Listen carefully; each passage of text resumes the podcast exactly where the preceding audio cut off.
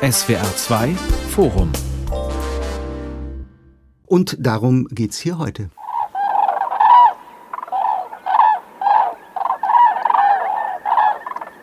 Ja, erkennen Sie es, das sind die Rufe der Kraniche. Die sammeln sich gerade zur großen Reise in den Süden. Ornithologen geht bei dem wunderbaren Naturschauspiel das Herz auf. Wir anderen werden vielleicht ein bisschen wehmütig, denn wenn die Kraniche ziehen, dann naht der Winter, dann wird es kalt. Wir reden heute über die Faszination Vogelzug. Einerseits als Herausforderung für die Wissenschaft, andererseits als Sehnsuchtsbild für Aufbruch, für Freiheit, für das Überwinden von Grenzen. Einmal frei sein wie ein Vogel. Wer wäre das nicht gern? Ab in den Süden. Was fasziniert uns an Zugvögeln? Das Thema heute. Und ich begrüße die Schriftstellerin und Hobbyornithologin Nell Zink, Amerikanerin, die aber in Brandenburg lebt und sich dort für den Vogelschutz engagiert. Mit dabei auch der Zoologe Professor Dr. Josef Reichholf und der wohlbekannteste deutsche Ornithologe Professor Dr. Peter Berthold, ehemaliger Leiter der Vogelwarte Radolfszell am Bodensee. Mein Name ist Gregor Papsch. Herr Berthold, äh, Sie haben mehr als ein halbes Jahrhundert lang in Radolfzell geforscht, haben Standardwerke zum Vogelzug verfasst. Mein Leben für die Vögel heißt eins Ihrer Bücher. Und dieses Leben, äh, ja, ist eine Berufung, wenn nicht sogar eine Mission, oder? Ja, das kann man schon sagen, genau. Das ist natürlich jetzt, sagen wir mal, in weiten Teilen abgeschlossen, aber ich habe mir ja einen neuen Beruf zugelegt äh, mit meiner Emeritierung. Ich bin jetzt äh, unterwegs sozusagen als Landschaftsgestalter für Naturschutzzwecke und da habe ich natürlich auch laufend noch mit Vögeln zu tun und auch äh, Gott sei Dank noch mit Zugvögeln. Insofern äh, meine alte Leidenschaft begleitet mich auch heutzutage noch. Können Sie mit einem Satz sagen, mit zwei Sätzen, was diese Leidenschaft für die Vogelwelt immer für Sie ausgemacht hat? Sehr, sehr schwer zu sagen. Wenn Sie mein Buch schon vorhin zitiert haben, mein Leben wie die Vögel, daran habe ich auch danach gerungen.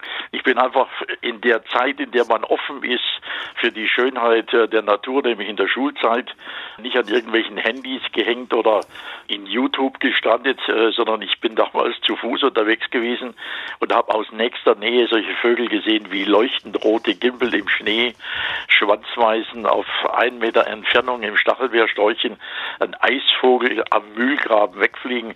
Und das waren solche Faszinationen, die habe ich heute noch so lebendig vor mir. Und da habe ich mir gesagt, wenn Vögel so schön sind und so mhm. fantastisch, dann lohnt es sich sicherlich, sich mit ihnen näher zu beschäftigen. Und dann bin ich eingestiegen und ja, ich hoffe, dass ich noch viele Jahre bei den Piepmetzen bleiben kann. Herr Reichholf, das ist äh, interessant. Herr Berthold hat eben von der Schulzeit erzählt. Sie haben mir auch mal erzählt, dass Sie schon als Kind, wenn andere ja, Fußball gespielt haben, mit Stift und Block durch die Gegend gestreift sind und Vögel beobachtet, katalogisiert haben. Woher kommt bei Ihnen die Liebe zu den Vögeln? Ja, die hat sich wohl von Anfang an entwickelt bei diesen Streifzügen hinaus an den unteren Inn in die Auwälder. Und da entstand fast zwangsläufig die Frage, wenn die Zugvögel wieder gekommen sind, woher kamen sie, wohin fliegen sie und warum landen sie hier bei uns? Was machen sie da? Dieses Wissen wollen, was da vor sich geht, das hat mich von Anfang an beschäftigt und eben dann auch dazu geführt, dass ich Berufsornithologe geworden bin. Nell Zink, erfolgreiche amerikanische Romanautorin. Ähm, als ich Sie gefragt habe, ob Sie bei dieser Sendung mitmachen, da haben Sie gleich ganz begeistert zugesagt, weil Sie sich als Hobbyornithologin für Zugvögel interessieren, auch engagieren. Wie sind Sie auf die Vögel gekommen? Also ich kann das fast an einem ganz gewissen Zeitpunkt festmachen. Mhm. Also ich komme aus USA, da gibt's ganz große, grandiose Landschaften, wunderschöne große Bäume und für die habe ich mich äh, begeistert mein Leben lang. Ich war um die 40, da habe ich schon in Deutschland und äh, da habe ich einen Text übersetzt über Zugvögel von Martin Schneider-Jacobi, den äh, vielleicht der Herr Berthold gekannt hat. Und, ja, ja, ähm, und es ging darum, wenn man Bäume liebt, kann es auf Dauer ein bisschen deprimierend werden, weil ein Baum ist sehr, sehr verletzlich. Es, es kann nicht wegrennen, ähm, noch viel weniger wegfliegen, wenn man es angreift. Und äh, bei diesem Text über die, die Zugvögel habe ich einfach gemerkt, dass es das, was sie so ähm, bewegend machte für sie, für mich in diesem Text, war nicht ihre Freiheit, sondern ihr Überlebenskampf. Also es ging darum, dass sie über die Sahara fliegen, über das Mittelmeer und dann auf äh, so reine Süßwasserenten, sagen wir mal, auf dem offenen Mittelmeer einfach da sitzen und auf Einlass äh, nach Europa warten. Also die warten darauf, dass man sie einfach erlaubt einzureisen, weil in den ganzen wertvollen Feuchtgebieten wird halt geschossen und sie müssen halt äh, Kraft tanken, bis sie über die Berge kommen. Und das, diese Opferrolle fast, das hat mich dann äh, sehr viel mehr bewegt als die Sache mit der Freiheit und der Sehnsucht. Hm. Der Überlebenskampf, Herr Berthold. Ja, also sicher, aber das trifft natürlich nicht auf wir Zugvögel zu, sondern mhm. äh, eigentlich für alles, was bei uns kreucht und fleucht. Äh, bei Zugvögeln stellen Sie natürlich schon Fragen, äh, woher es kommt, dass etwa, sagen wir mal, äh, Seeschwalben, die zirkumpolar brüten, dann sich 40.000 Kilometer auf die Reise begeben, um in der Antarktis zu überwintern und dann sogar nach dem antarktischen Kontinent umfliegen.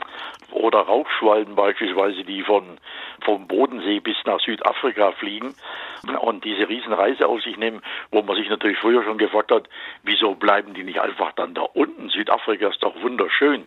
Wir fahren ex oder fliegen, wenn nicht gerade Corona ist, extra dorthin und diese saublöden Viecher kommen dann im nächsten Jahr wieder hierher zurück, unter Umständen drei Wochen zu früh, kommen nach Bayern, etwa da in die Gegend vom Josef. Und dort ist noch Nachwintereinbruch und da finden sie nicht einmal Insekten und die Hälfte fällt auch noch tot runter. Das sind also dann schon Fragen, wo man sich natürlich dann als Biologe anfängt, dann intensiv damit zu beschäftigen, was ist eigentlich des Pudels Kern für diese Wahnsinnswanderung, Strapazen, was hat sich die Evolution eigentlich dabei gedacht und was ist eigentlich der Schrittmacher für diese wahnsinnige Bewegung noch dazu betrifft, die ja nicht irgendeine Handvoll Piepmetze, das sind immerhin so an die 50 Milliarden Individuen, die diese Wahnsinnstouren Jahr für Jahr weltweit unternehmen. Also da muss schon ordentlich was dahinter stecken. Ja, Herr Reichholf, warum ziehen Vögel ständig hin und her? Das ist die Frage an den Evolutionsbiologen. Warum passen sie sich ihrer Umgebung nicht einfach an? Immerhin ein Viertel äh, aller Vogelarten zieht ja nicht. Also ist das evolutionsbiologisch klug gelöst? Ähm, ja, sicher. Und das ist gerade das Faszinierende. Peter Berthold hat es ja angesprochen, weil eben, und das wissen wir inzwischen, die Überwinterungsgebiete auch mit der Tatsache, dass dort viele andere Vogelarten als Konkurrenten vorkommen, das nicht bieten, was unsere Zugvögel hier aber geboten kommen, wenn sie zum Brüten zu uns fliegen, nämlich ein üblicherweise oder in früheren Zeiten war das so ein Überangebot an Insekten, mit dem sie dann in kurzer Zeit diese gigantische Leistung vollbringen können, ein Nest voller Junge groß zu ziehen und zum Ausfliegen zu bringen und in eine Kondition zu bringen, die es diesen Jungvögeln ermöglicht, dann eben wieder äh, in den Süden zu ziehen, wo sie den Winter verbringen können. Und das ist das, was mich äh, tatsächlich auch vor Ort so sehr fasziniert hatte, dass ich 1969 damit anfing, quantitative Untersuchungen an der Insektenhäufigkeit vorzunehmen. Die Vogelwarte Radolfzell gab damals den Anstoß, mit einer Lichtfalle, die eigentlich dafür fabriziert worden war, Insekten zu fangen, damit die dort gehaltenen Vögel gefüttert werden konnten. Genau, das waren diese UV-Lichtfallen damals, jawohl, genau. Genau, mhm. und äh, die nutzte ich und äh, benutzte sie als Lebendfanglichtfallen, wo die Insekten ja, die Schmetterlinge und die anderen Insekten nicht getötet werden, um quantitativ mit zu verfolgen, wie sich im Jahreslauf und über die Jahre hinweg die Insektenhäufigkeit entwickelt. Hm. Jetzt haben Sie schon einige Aspekte angesprochen, das Insektensterben, auch den, den, Klimawandel. Wir müssen über ein Stichwort reden, das machen wir nachher ausführlich, aber jetzt schon mal angedeutet. Äh, Stichwort äh, Artensterben. Es gibt weltweit, glaube ich, knapp 11.000 Vogelarten, rund 13 Prozent, korrigieren Sie mich, wenn es nicht stimmt, heißt es, sind heute vom Aussterben bedroht. Herr Berthold, stimmt die Zahl und was macht das ja, mit Ihnen? Also, macht Sie das wütend? Macht Sie das traurig? oder müssen wir uns damit abfinden? Naja, also äh, ist auf jeden Fall nicht gerade erfreulich. Wütend wird wenig nutzen, weil gegen wen wollen Sie die Wut richten? Gegen die viel zu vielen Leute, die bei uns auf der Erde rumlaufen oder gegen den Herrgott, der das zulässt? Also das bringt relativ wenig. Äh, und ich glaube, da müssen wir auch in größeren Zeiträumen denken. Fast alles, was auf der Erde mal gelebt hat, ist irgendwann ausgestorben. Saurier, Ammoniten und so weiter. Jetzt sind gerade die Vögel, Pflanzen und Fische und so weiter, die rezent auf der Erde sind dran. Die Evolution wird neue Wege finden. Da werden sich wieder fantastische Dinge entwickeln. Ich schreibe jetzt gerade ein Buch über das Auerhuhn, das im Schwarzwald ausstirbt, kein mhm. Zugvogel bei uns. Und äh, so traurig die ganze Geschichte ist, die Auerhühner waren bei uns bereits hier im Schwarzwald äh, und in Mitteleuropa in der letzten Zwischeneiszeit. In der letzten Eiszeit sind sie dann verschwunden, danach sind sie wiedergekommen. Und wenn die Auerhühner Glück haben, kriegen wir nach Homo sapiens irgendwann nach der Klimaerwärmung wieder eine ordentliche Eiszeit. Da werden sich sehr viele Zugvögel, die übrig geblieben sind, zurückziehen müssen, die Auerhühner auch. Und danach könnten sie in aller Ruhe wieder einwandern und dann vielleicht eine Zeit erleben ohne uns, in denen es ihnen viel besser geht. Also mit Wut ist da eigentlich nichts zu machen, sondern äh, ich glaube, das müssen wir als Biologen sehr, sehr nüchtern betrachten. Es hat auf dieser Erde nichts dauerhaften Bestand, es sei denn die laufende Veränderung. Hm. Und das gilt natürlich gerade auch für die Zugvögel. Frau Zehn, können Sie das auch so nüchtern betrachten? Sie leben in Bad Belzig in Brandenburg, ziemlich weit weg vom guten WLAN, dafür sehr nah an der Natur. Was beobachten Sie? Ist da die Vogelwelt noch intakt? Naja, intakt ist nichts in Deutschland, also überhaupt in Europa. Ja. Also das ist eine Kulturlandschaft und das seit 2000 Jahren mindestens, in dem natürlich es äh, lauter Kulturfolger gibt, die, die auch sehr prekär leben, wie die Großtrappen. Aber diese, ich, ich fand es gerade lustig, was der Herr Berthold gesagt hat, weil ich es mir überlegt hatte, dass man kaum noch mit Dynamik rechnen kann, weil der Mensch dazu neigt, alles fest verbauen zu wollen. Und dass er dann seine Hoffnung in diese so eine Art Metadynamik, so eine Oberdynamik, dass sie einfach die Eiszeit kommt, den reinen Tisch macht. Das finde ich super. Das dauert ja, ein bisschen ich meine, Ich meine, die sehr schnell kommen, aber äh, es gab ja schon lange mal die Prognose, dass der Golfsturm beispielsweise sich verändern wird nach Süden, wenn jetzt die Polkappen sehr schnell schmelzen, was wir ja im Augenblick erleben, kann sein, dass das gar nicht in so schrecklich ferner Zeit ist. Und insofern gibt es da durchaus äh, positive Aspekte, um es mal so mhm. vorsichtig zu formulieren gleichzeitig ist es ist es fast unmöglich, irgendwie eine dynamische Flusslandschaft äh, existieren zu lassen in Deutschland. Oder äh, ich meine, die FFH-Richtlinie von der Europäischen Union neigt dazu, einfach äh, Momentaufnahmen verewigen zu wollen. Da, wo die gefährdete Art sich jetzt aufhält, soll sie sich in Ewigkeit aufhalten. Also absolut unnatürlich. Ja, also Und, das ist, kann man äh, sagen, inzwischen absoluter Schwachsinn. Dieser sogenannte statische Naturschutz. Äh, ich meine, heute ist es ja fast nicht mehr möglich, irgendeine einzige Art, egal ob es Vögel sind oder eine Orchidee oder sonst was herauszupicken und sagen, so, für die wollen wir ein Artenschutzprogramm machen und die wollen wir halten. Nehmen wir mal ganz simpel ein Beispiel äh, von einer Orchidee an irgendeinem Trockenhang hier. Das war vor 30, 40 Jahren äh, noch kein Problem. Heute haben wir entweder so starke Nährstoffeinträge oder so starke Veränderungen der Trockenheit des Bodens, dass entweder dort alles zuwächst mit Hochstauden oder alles austrocknet und sterben jetzt hier zum Beispiel die Wacholderheiden flächendeckend weg und damit natürlich auch die Vögel, die da drin sind. Also wir können einen statischen Naturschutz in der Form gar nicht mehr treiben, schon gleich gar nicht für Zugvögel, die ja nicht nur bei uns irgendwo beeinträchtigt werden, sondern in den Durchzugsgebieten, in den Winterquartieren und zwar in zunehmendem Maße, sodass eigentlich irgendwelche Vorausberechnungen für, sagen wir mal, länger als drei bis fünf Jahre fast gar nicht mehr möglich sind. Hm. Herr Reichholf, ähm, wir gucken uns gleich einzelne Vogelarten an. Ich möchte noch mal ganz kurz bei dem Thema Faszination für die Ornithologie grundsätzlich bleiben. Offenbar stillt das ja auch so eine gewisse Sehnsucht, nicht? den Vögeln nachzuschauen. Das ist ja auch beliebtes Sujet in der Kunst, in der Literatur. Wir hatten es ja gerade in der Corona-Pandemie. Da ist Vogelkunde fast so was wie Mainstream geworden. Menschen schauen in ihren Garten, hören den Vögeln zu. Es gibt jede Menge Apps, die Vogelstimmen aufzeichnen, sofort bestimmen. Welche Sehnsucht steckt dahinter? Was meinen Sie? Ja gut, wir sind unserer Natur nach Nomaden. Wenn wir akzeptieren, und dafür haben sich die Befunde ja ganz massiv verdichtet, dass wir als biologische Art in Afrika entstanden sind und von da aus, soweit uns die Füße trugen und dann später andere Hilfsmittel den Globus eroberten und nie richtig zur Ruhe kommen konnten oder wollten, weil das unserer Natur widersprochen hätte, dann ist verständlich, dass sich das auch in solchen Phänomenen äußert, wie eben jetzt auf unsere deutschen Verhältnisse bezogen, den Drang nach Süden, in den Urlaub, in die Wärme und das entsprechende in anderen Regionen der Erde Anders ausgedrückt, nur Menschen, denen es so schlecht geht, dass sie sich das nicht leisten können, ihren Ort zu verlassen, bleiben notgedrungenermaßen sesshaft. Sobald es aber möglich ist, werden sie migratorisch. Und da fasziniert uns natürlich das Schauspiel des Vogelzugs, diese Ungebundenheit, mit der sich die Vögel bewegen können, ganz besonders.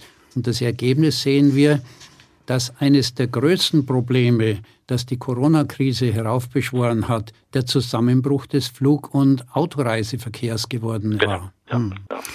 Frau Zink, äh, frei wie ein Vogel, da ist äh, scheinbar doch was dran an dem Sprichwort, oder? Naja, es gibt freie Vögel, bestimmt. Aber was mich an den Vögeln gefällt, ist nicht so sehr dieses Majestätische und das Freie. Und vielleicht ist, äh, hängt das irgendwie doch indirekt mit dem Geschlecht zusammen, keine Ahnung. Aber wenn ich so eine, so eine kleine Familie Schwanzmeisen sehe, wie so eine Familienbande, die so vor sich hin sich ein bisschen vorsichtig durch den Wald bewegt und immer wieder so einander zuruft. Also das ist für mich wie, wie für andere Kätzchen oder Hündchen oder Babys. ich finde es einfach süß ohne Ende. Die sehen aus wie kleine weiße Tennisbällchen. Und ähm, ich finde viele Vögel einfach süß. einfach. Also ich finde, das, das ist auch eine, eine ja. ästhetische Kategorie, die, die unter Umständen unterschätzt wird. Vor allem von der Herrenwelt. Herr Berthold, ich muss ja. den nüchternen Wissenschaftler fragen. Einmal, ja, ja, also da, ich glaube, ein da kam noch ein bisschen auch der Mutterinstinkt durch. Der Dame, die wir Gott sei Dank in unserem Kreise haben. Äh, bei mir sind natürlich ähnlich. Ich meine, ich bin jetzt 81 Jahre alt.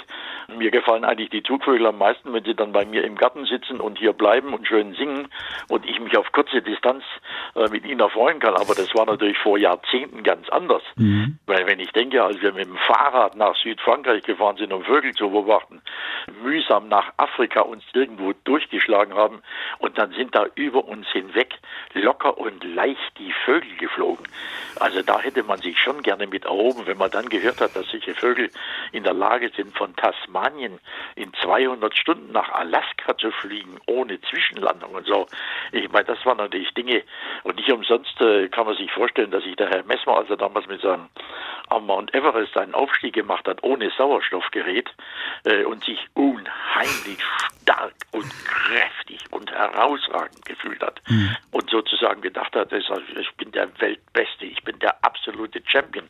Und dann sind da irgendwo neben ihm Streifengänse vorbeigeflogen. Und die haben die sich haben auch noch unterhalten in der Luft. Und die haben sich in der Luft auch noch schnatternd unterhalten. Da hat er praktisch einen heiligen Zorn bekommen äh, und hat gesagt, was, was sind das für Körper, was sind das für Mechanismen, was ist das für eine Physiologie. Ich hänge hier fast wie ein Eiszapfen kurz vorm Verrecken unter dem Gipfel und da oben fliegen lustig fröhlich die Gänse. Hinterher hat er sich natürlich dann für die ganz besonders interessiert. Hm. Und das sind natürlich Dinge, die bei Zugvögeln so faszinierend sind, äh, dass man sich auch heute wundern muss, dass sich nicht viel mehr Physiologen mit diesen interessanten Fragen beschäftigen. Die tollste, die es überhaupt gibt, ist, mhm. ein Zugvogel frisst sich in der Regel, wenn es ein anständiger Vogel ist, der zum Beispiel in Afrika ist, äh, ungefähr das Doppelte seines Körpersgewichts in Form von Fett an. So, wenn er dann aktiv fliegt, wird es unterwegs verbraucht. Wenn Sie den Vogel aber im Käfig halten und lassen ihn dort sitzen, dann kann der dieses Fett am Ende der Zugzeit innerhalb von 14 Tagen verlieren durch nichts tun. Der sitzt da drin, hüpft ein bisschen hin und her, hat nicht einmal erhöhte Aktivität gegenüber vorher und das Fett ist weg. Das zu erforschen, äh, was da im Körper vorgeht, damit könnte man Milliarden verdienen. Stellen Sie sich mal vor, man könnte zum Beispiel die Hälfte der amerikanischen Bevölkerung Umständen mit einem solchen Zugvogel-Fettabbaumechanismus entfetten. Da wird man so. und ein Drittel der Deutschen. Wie bitte? Ein Drittel der Deutschen sind adipös. Und ein Drittel der Deutschen, natürlich, gar keine Frage. So, was Aber ich, mh, Frau Zink. Ich ja. wollte sagen, diese, wenn man Menschen für Vögel begeistern will, die die Vögel noch nicht lieben, dann ist das allerbeste. Man nimmt sie einfach irgendwo hin, wo es sehr viele Vögel auf einmal gibt, wo man sich nicht anstrengen muss oder überhaupt aufpassen muss, sie zu sehen. Wie zum Beispiel in der Zugzeit an der Küste oder in, an einem Kranichschlafplatz oder sowas, wo man einfach Unmengen großer Vögel hat, die manchmal den also das ist keine schwarze Wolke, die den Himmel bedeckt, aber also aber an, an Linien wie so ein Gitter kann ich schon mal den ja. Himmel bedecken, wenn viele Gänse auf einmal kommen. Und das das ist ein, so ein erhabenes Gefühl, das zu sehen. Das ist unglaublich schön. Ja, das ist absolut. Und ich meine, die Katastrophe ist, dass der Normalbürger das heute eigentlich gar nicht mehr erleben kann. Und das jetzt früher genau anders war. Wenn ich denke, wir hatten hier am, am Bodensee äh, früher drei Schlafplätze für Stare mit je einer Million, die dort übernachtet haben. Wow. Also an drei Plätzen eine Million macht drei Millionen Stare. Das war abends ein solches Schauspiel, wenn die an ihre Schlafplätze gekommen sind, dass die paar Autofahrer, die da unterwegs waren und diese Wolken von Vögeln über sich, die haben automatisch angehalten, sind ausgestiegen, haben das Maul offen gehabt äh, und haben es fast nicht mehr zugekriegt vor lauter Staunen. Heute ist es so, dass wir Wolken von Autos haben, die fahren und zu den Schlafplätzen fliegen ungefähr 20.000 Stare. Die werden von den Leuten gar nicht mehr wahrgenommen. Das ist natürlich ein riesengroßer Jammer. Und wenn wir noch mal 100 Jahre zurückgehen, als die Bevölkerung fast alle auf dem Acker draußen Früchte gehackt hat, Hafer geerntet und so weiter, und wir ja Vogelzug praktisch äh, fast zwölf Monate im Jahr haben, da gab es fast keinen Tag, wo die Leute nicht irgendwann die Hacke weggeworfen haben oder die Sichel und erstmal zum Himmel geschaut und geguckt, was da oben ruft, pfeift, flattert, schnattert, äh, in Scharen auftaucht, auch nachts zum Beispiel. Früher war es so, dass man, man musste nur aus dem Haus raustreten und schon hörte man oben entweder einen Brachvogel oder eine Rotdrossel. Mhm. Heute hören Sie, wenn Sie in Berlin sind, nichts außer Gehupe, Gejaule, Gepfeife, Geschnatter äh, und so weiter. Äh, da müssen Sie sonst wo aufklettern, wenn Sie mal eine Rotdrossel hören wollen. Aber Herr Reichholf, man merkt schon, da sind Gesetzmäßigkeiten im Spiel, die uns, äh, ja, die uns faszinieren, weil sie irgendwie noch so etwas von einem Geheimnis haben. Also bei uns im Garten haben sich in den vergangenen Tagen wirklich lautstark die Stare gesammelt. Da war viel Hektik, viel Aufregung, Nervosität irgendwie gefühlt dabei. Der wissenschaftliche Begriff ist, glaube ich, Zugunruhe. Wie ist das? Sind die Vögel aufgeregt? Das läuft ja bei denen genetisch ab, oder? Ja, sicher. Also für mich war eines des äh, in diese Richtung gehenden Spektakel der schönsten, wenn die Graugänse, die in hm. München frei leben, aber eine Stadtpopulation bilden, im Herbst zugunruhig wurden dann fingen sie an, sich an einem Platz, oft vorm Schloss Nymphenburg, zu sammeln, ja, wurden ja. furchtbar aufgeregt und dann starteten sie. Unverkennbar in Richtung Süden, drehten aber zwei, drei Runden und kamen am selben Platz wieder zurück und waren hochzufrieden, wieder zurück in München in der Sicherheit zu sein. Und es ist ja auch ganz gut gewählt gewesen, denn da schießt sie niemand ab. Das heißt, da hat die, die Genetik noch ein bisschen mitgespielt, die sind dann aber wirklich in München geblieben. Oder genau. war das nur so eine Art Testflug, um dann wirklich abzuheben? Nein, nein, die bleiben in München. Mhm. Das ist eine äh, Lokalpopulation, die ortsfest geblieben ist. Aber ich muss ähm, Peter Berthold noch kurz widersprechen mit Berlin, weil ich es meine der Tatsache geschuldet zu sein. Berlin ist die Hauptstadt der Nachtigallen. Auf jeden Berliner kommen zwei oder drei Vögel. Das ist eine Millionenstadt für Vögel. Und wir sollten eigentlich heilfroh sein, dass wir die Großstädte haben für unsere Vogelwelt. Denn die wahren Verödungszonen, aber da sind wir sowieso einer Meinung, Peter, die sind ja draußen auf dem Land. Ja, ja, ich habe das auch ganz anders gemeint. Ich habe es mhm. eigentlich nur wegen dem Krach gemeint. Mhm. Äh, dass man in einer Stadt wie in Berlin, wo ja der Verkehr 24 Stunden flutet äh, mit Autos, ich bin oft in Berlin äh, und versuche ja immer in den Großstädten auch Nachtsvögel zu hören. Und das ist leider heute verloren ja. gegangen. Sie hören das SWR2 Forum ab in den Süden. Was fasziniert uns an Zugvögeln? Mit der Schriftstellerin Nell Zink, dem Zoologen Josef Reichholf und dem Ornithologen Peter Berthold. Ja, was fasziniert uns? Ein Grund dafür liegt mit Sicherheit, Frau Zink hat es vorhin schon angesprochen, in dem enormen enormen Kraftakt, der mit dem Ziehen verbunden ist. Ein zartes Vögelchen wie die Grasmücke rafft sich auf zu einer Reise über enorme Distanzen. Wie gut erforscht ist die Reise der Zugvögel? Wie viel Geheimnis ist noch dabei? Herr Berthold. Ja, also ich sage mal so, auf die meisten Fragen haben wir ganz äh, vernünftige, plausible überzeugende und auch verlässliche Antworten. Es gibt ja ein paar wenige Dinge, die noch ganz offen sind. Es gibt eigentlich einen Bereich noch, in dem wäre sogar meiner Meinung nach noch ein Nobelpreis zu holen für einen mhm. jungen Forscher und das ist die Frage, wie es Vögel schaffen, echte Navigation durchzuführen von einem unbekannten Auflassort einen bekannten Ort wiederzufinden. Am besten zu erklären mit Brieftauben. Sie können Brieftauben, sagen wir mal, äh, in Berlin in ein Auto einpacken und dann fahren Sie mit dem Auto zickzack äh, Strecken, mal nach Osten, mal nach Westen. Ihr Fernziel ist Hamburg Und dann kann man sagen, okay, die Zickzackstrecken, das ist überhaupt kein Problem, das können Ameisen verrechnen, das können vielleicht die Tauben auch, aber dann hat man die Tauben sogar narkotisiert und man hat sie noch in eine Kugel reingetan, die sich unterwegs gedreht hat. Und dann kommen sie mit diesen Tauben in Hamburg an und äh, lassen die natürlich in einem guten Zustand, also gut gefüttert, äh, gesund und so weiter, aus diesem Auflasskäfig raus. Die Tauben flattern kurz in die Luft hoch, machen ein paar Drehbewegungen nach, nach rechts und nach links und fliegen in der richtigen Richtung nach Berlin los und sind nach relativ kurzer Zeit in ihrem Heimatstand wieder angekommen. Mhm. Und daran knappern inzwischen immer noch die Ornithologen in allen Kontinenten dieser Welt. Die Hypothesen sind vielleicht besser geworden, aber sie sind nicht weniger widersetzlich als vorher. Und da hat man einfach bis heute ums Verrecken den Stein der Weisen noch nicht gefunden. Noch nicht das gefunden. ist sozusagen eigentlich der letzte wirklich äh, ganz hochinteressante Knackpunkt. Mhm. Herr Reichholf, ich lese Navigation nach Magnetfeldern, nach Sternenhimmel, nach Sonnenstand, nach Landmarken. Ja, Sie können das alles. Das ist eben, wie Peter das angemerkt hat, ja eigentlich schon sehr gut erkannt.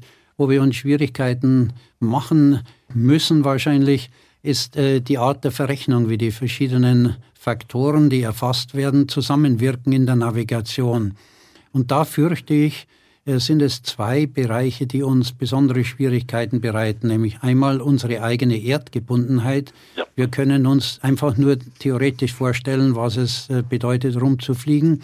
Und zweitens unsere absolute Dominanz des optischen, des Sehens wobei wir nicht einmal wissen, was die Vögel im UV-Bereich sehen. Und dieses UV-Licht gibt es ja auch nachts, aber zwar in sehr viel geringerer Intensität, aber immerhin ist es so wirksam, dass eben genau mit UV-Lampen die Insekten angelockt werden können.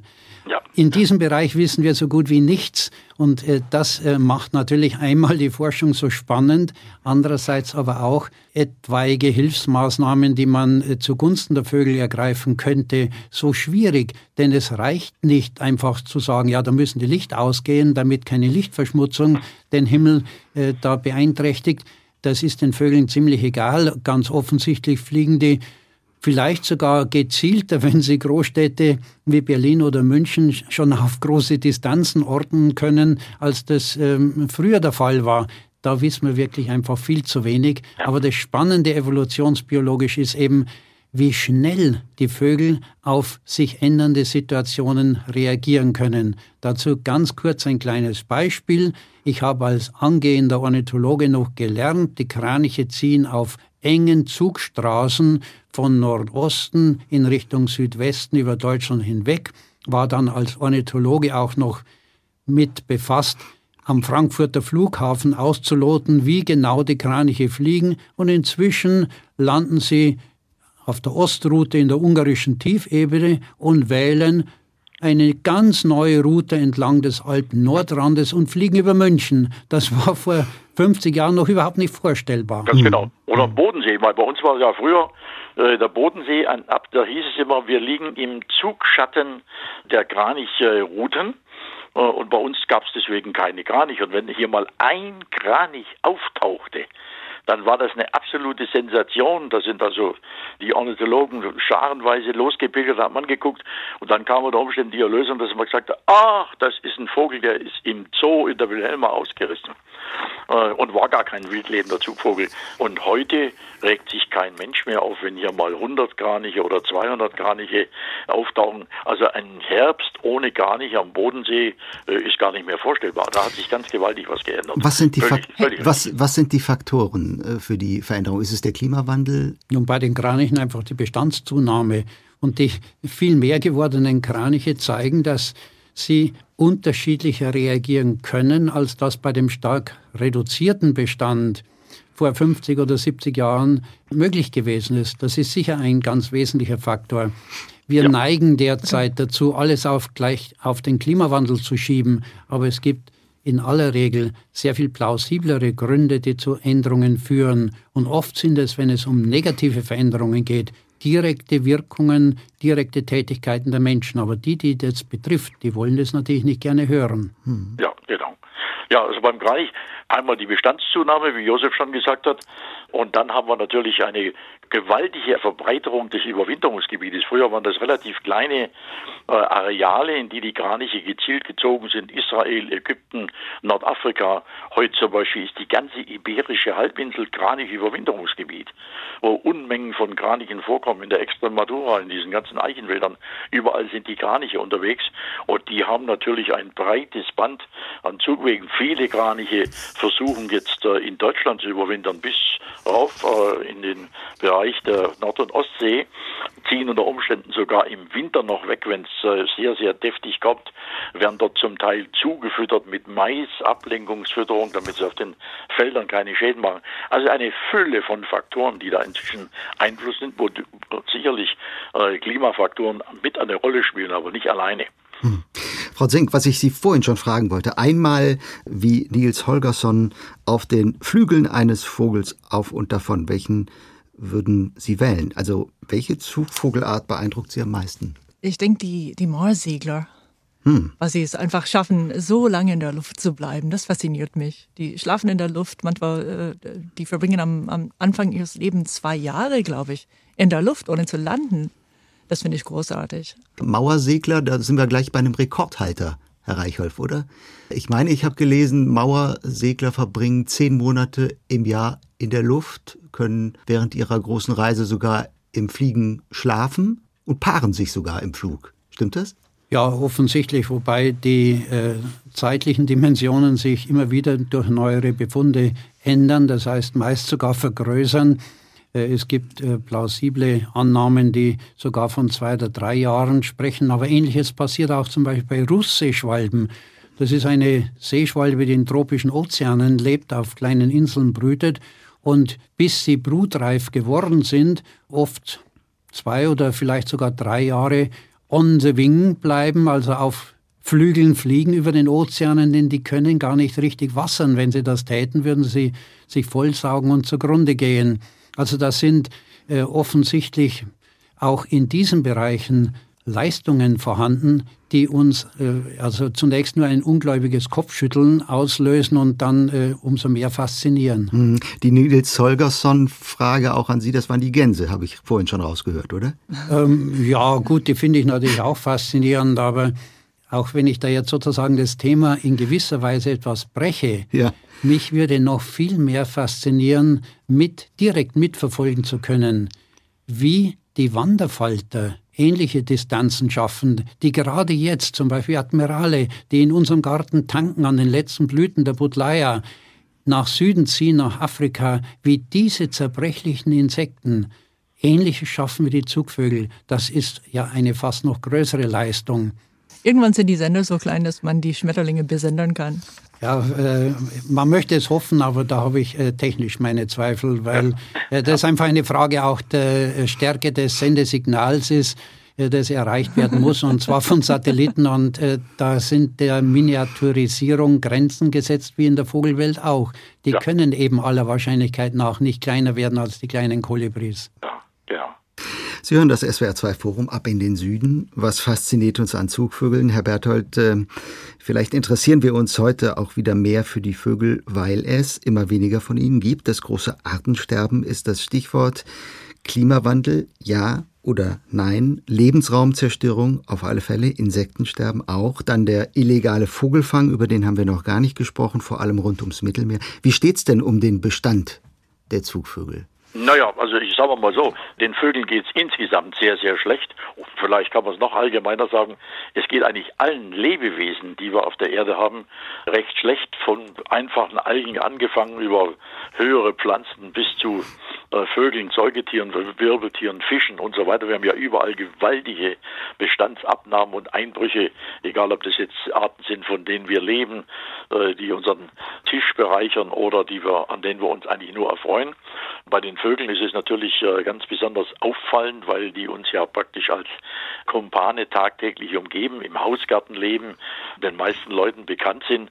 Und wenn etwa, sagen wir mal, im Raum Mannheim, Ludwigshafen vor wenigen Jahren durch ein Usuto-Virus praktisch alle Amseln ausfallen, oder auch in Wien 90 Prozent aller Amseln äh, diesem Virus zum Opfer gefallen sind, jedenfalls äh, für eine kurze Zeit, dann merkt das praktisch jeder Mann und da sind die Leute natürlich alarmiert. Und wenn wir inzwischen uns mal umschauen, was tatsächlich noch häufig da ist, Star, früher Allerweltsvogel, heute in der roten Liste, Haussperling, Allerweltsvogel, überall verfolgt als Pestvogel in der roten Liste. Dasselbe der Feldsperling. Die Blaumeisen machen gerade Furore mit großen Blaumeisensterben in Deutschland. In der Feldflur, Feldlerche, schon fast eine Seltenheit. Rebhuhn, nahezu ausgestorben. Auerhuhn stirbt gerade aus. Und so weiter und so fort. Das ist also eine lange, lange Todesliste.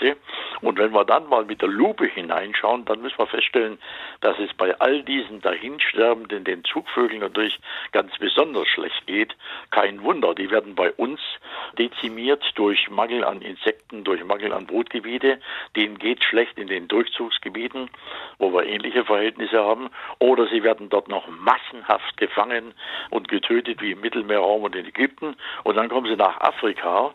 Und das ist ja nicht mehr das, was es mal war. Wir haben heute riesige Trockenheitsprobleme in ganz Ostafrika bis in die Überwinterungsquartiere, wo sich viele Vogelarten kaum noch durchschlagen können, geschweige denn äh, Fettdepots anlegen für den Heimzug. Also da sieht schon finster aus, gar keine Frage. Es ist einfach sehr traurig. Ja, da kommen wir zu dem Punkt, den wir schon mal angesprochen haben. Ich meine, so wie wir uns derzeit auf der Welt benehmen, egal ob jetzt äh, in Deutschland oder in Amerika oder wo auch immer, alles an uns reißen, alles auffressen, alles für uns in Anspruch, äh, zu Tod wandern, zu Tod reisen, zu Tod Skifahren und so weiter. Das hat sicherlich äh, eine endliche Begrenzung. Ich glaube, das wird nicht mehr allzu lange gehen. Und danach, schätze ich mal, werden für Vögel wieder äh, paradiesische Verhältnisse kommen. Immerhin, äh, die können sozusagen aus jedem Jahr eine Generation machen. Bei uns dauert es heute, früher waren es mal 20, 30 Jahre.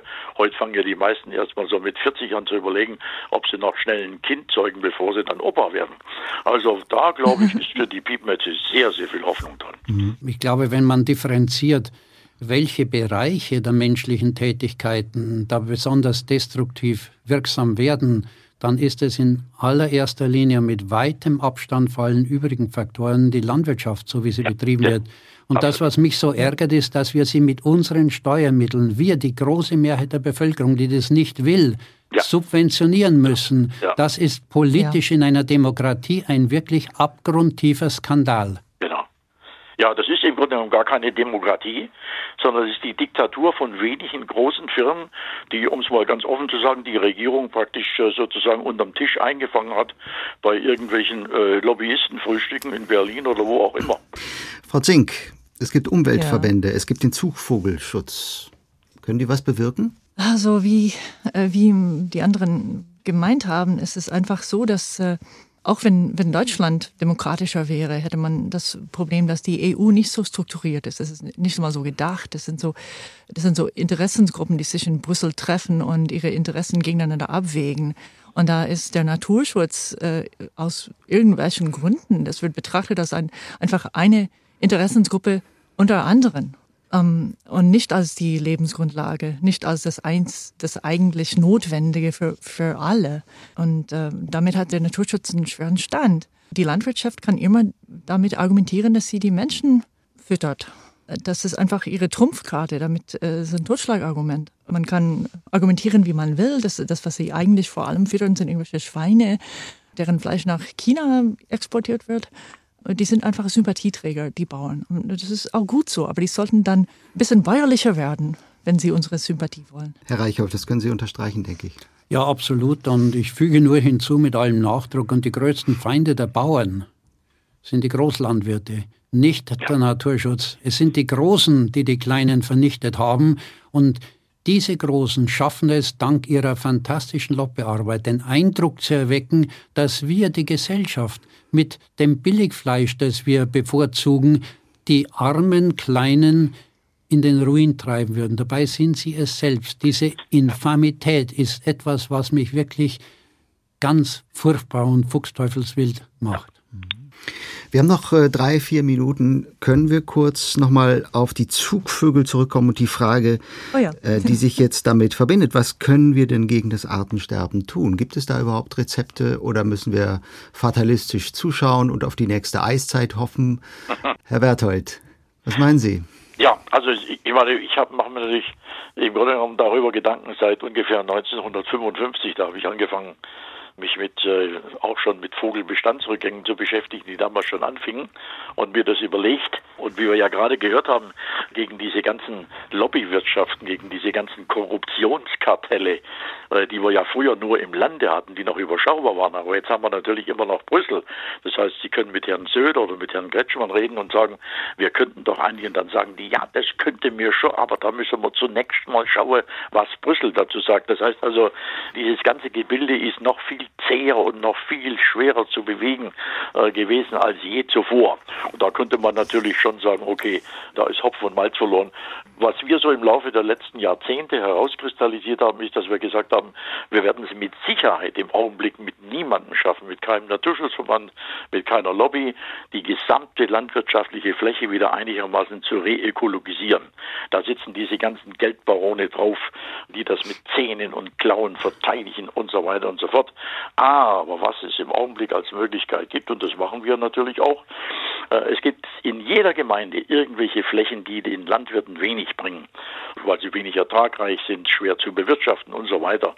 Und die besorgen wir uns und die kaufen wir auf mit Hilfe von Stiftungen und da machen wir neue Biotope, Teiche und Weiher und Feuchtgebiete und so weiter nach der Vorgabe jeder Gemeinde ihr Biotop. Und das funktioniert sehr gut. Und das ist im Grunde genommen nichts anderes als die Einrichtung von einer Vielzahl von Arche Noahs in denen alles, was da kreucht und fleucht, Insekten und Pflanzen und Fische und Vögel und Schmetterlinge und so weiter, eine Heimat finden, sich dort wohlfühlen, unglaubliche Populationen entwickeln. Und unsere Hoffnung ist, dass das sozusagen Hotspots werden für eine spätere Wiederausbreitung wenn denn dann mal bei uns wieder vernünftigere Verhältnisse eingetreten werden. Ich glaube nicht, dass die vernunftmäßig entstehen werden, aber sie werden durch mittlere bis größere Katastrophen entstehen. Und dafür sind natürlich die Arche Noah ganz schön. Wenn man denkt, damals in der biblischen Sintflut gab es eine einzige Arche Noah und aus der ist praktisch, äh, wenn man es glauben will oder nicht, unser gesamtes Leben auf der Erde wieder entstanden. Unser Ziel ist in jeder Gemeinde solche Arche Noahs einzurichten. Das wären immerhin in Deutschland 15.000 Stück. Äh, viele hundert haben wir schon. Und das ist im Augenblick ein Weg, der ist gangbar, der ist machbar, der ist bezahlbar. Da geht die Bevölkerung mit. Die Politik ist begeistert. Äh, und da wird man einfach weiter dran arbeiten ist ein schönes Bild zum Abschluss. Viele Arche Noahs bauen. Wollen Sie beiden anderen noch ergänzen? Herr Reichholf, Frau Zink, was können wir für die Vögel tun, die Zugvögel, oder ist das große Artensterben unwiederbringlich? Ich glaube nicht, dass es unwiederbringlich ist, die internationalen Erfolge, Arten zu retten, äh, zeigen. Wenn man ein entsprechendes Engagement entwickelt, dann geht es. Ich stimme mit Peter Berthold absolut überein, dass diese auf privater Basis entwickelten Fortschritte die Schritte sind, die uns weiterbringen. Der staatliche Naturschutz schafft es nicht. Und ich hege sozusagen die Hoffnung, dass dieses Agrarsubventionssystem ähnlich implodiert, wie die Sowjetunion implodierte. Ja, genau. Und das ist ja. Grund zur Hoffnung, denn das genau. ist noch nicht so lange her. Ja, ja, genau. Frau Zink, welches ist Ihre Hoffnung? Also kurzfristig würde ich sagen, wäre es ganz, ganz nett, wenn die Vogeljagd überhaupt, also ich meine, es ist legal in Deutschland auf Möwen zu schießen, wenn die einfach verboten werden würde, wenn, wenn man darauf hinarbeiten könnte, dass dort, wo ein Feuchtgebiet ist, dass es auch ruhig bleibt. Dass dort sich die Vögel trauen, sich hinzusetzen und äh, sich auszuruhen und was zu, zu fressen. Äh, das wäre schon mal was gewonnen weil das ist wirklich sehr frustrierend, wenn man einen wunderschönen See hat oder einen Teich oder ein, ein Sumpfgebiet und da streift der Jäger morgens um äh, sieben da durch und wenn man zum Vögelzählen kommt um acht, ist keiner mehr da. Tja. genau. Herr Reichholf, Sie sind Jäger. Nein, nein, nein. Nein. Ganz und gar nicht. Äh, ich äh, sehe die Notwendigkeit ein, dass in gewissen Fällen eine jagdliche Nutzung von Tierbeständen sinnvoll ist, aber gerade Vögel zu schießen, halte ich für einen Anachronismus, der halbwegs modernen, vernünftigen Menschen wirklich nicht mehr ansteht. Die sollten sich schämen, die auf Vögel schießen. Ab in den Süden. Was fasziniert uns an Zugvögeln? Das haben wir heute hier gefragt im SWR 2 Forum. Ich bedanke mich sehr herzlich bei meinen Gästen. Der Schriftstellerin Nell Zink, dem Ornithologen Peter Berthold und dem Zoologen und Evolutionsbiologen Josef Reichholf. Auch er natürlich Ornithologe. Mein Name ist Gregor Papsch. Ich sage danke fürs Zuhören und wünsche Ihnen einen schönen Abend.